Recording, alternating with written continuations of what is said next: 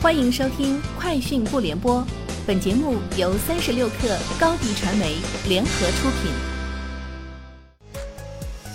网罗新商业领域全天最热消息，欢迎收听《快讯不联播》。今天是二零二一年十一月二十二号。三十六氪获悉，苏宁易购发布致全体员工信称，双十一销售目标全面完成。力争实现十一月税息折旧及摊销前利润转正。全员信还透露，已经为十月达成销售目标的两千四百六十四名员工兑现奖励。上海市第三中级人民法院昨天公开开庭审理了上海市人民检察院第三分院提起公诉的被告人梁永平涉嫌侵犯著作权罪一案，并当庭作出一审判决。以侵犯著作权罪判处被告人梁永平有期徒刑三年六个月，并处罚金人民币一百五十万元，违法所得予以追缴，扣押在案的共犯罪所用的本人财产等予以没收。北京环球影城指定一点五日门票昨天正式上线，据官方 App 显示，一点五日门票价格五百零五元起。如首个入园日期在十一月二十日至次年三月二十日期间，游客可于购票时选定的首个入园日期当日十三点后入园，并于次日园区一般营业时间内再次入园。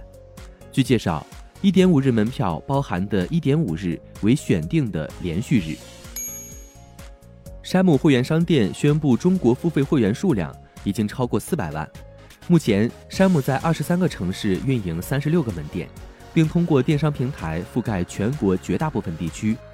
据沃尔玛全球第三季度财报显示，山姆中国当季可比销售额及汇集均实现双位数增长。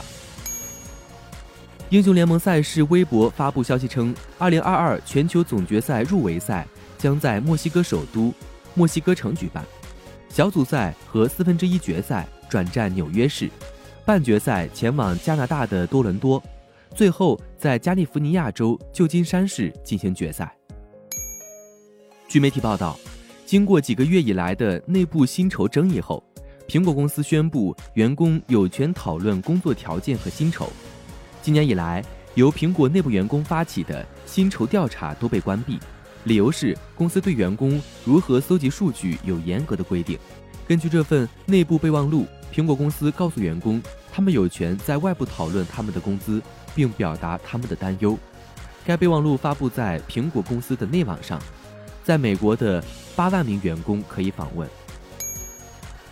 据报道，加拿大初创公司 Cobionix 宣称，他们研制出了全球首款能注射疫苗的机器人 Cobi，其能以自主、无痛且无针头方式注射疫苗。Cobionix 公司表示。Kobe 目前还只是一个工作原型，可能需要两年或更长时间才能上市。而疫苗接种只是它可能执行的众多任务之一。使用人工智能和 3D 视觉来观察病人情况的 Kobe，有朝一日可以为人类进行超声波检查、抽血和活检。以上就是今天节目的全部内容，明天见。高迪传媒为广大企业提供新媒体短视频代运营服务，商务合作请关注微信公众号“高迪传媒”。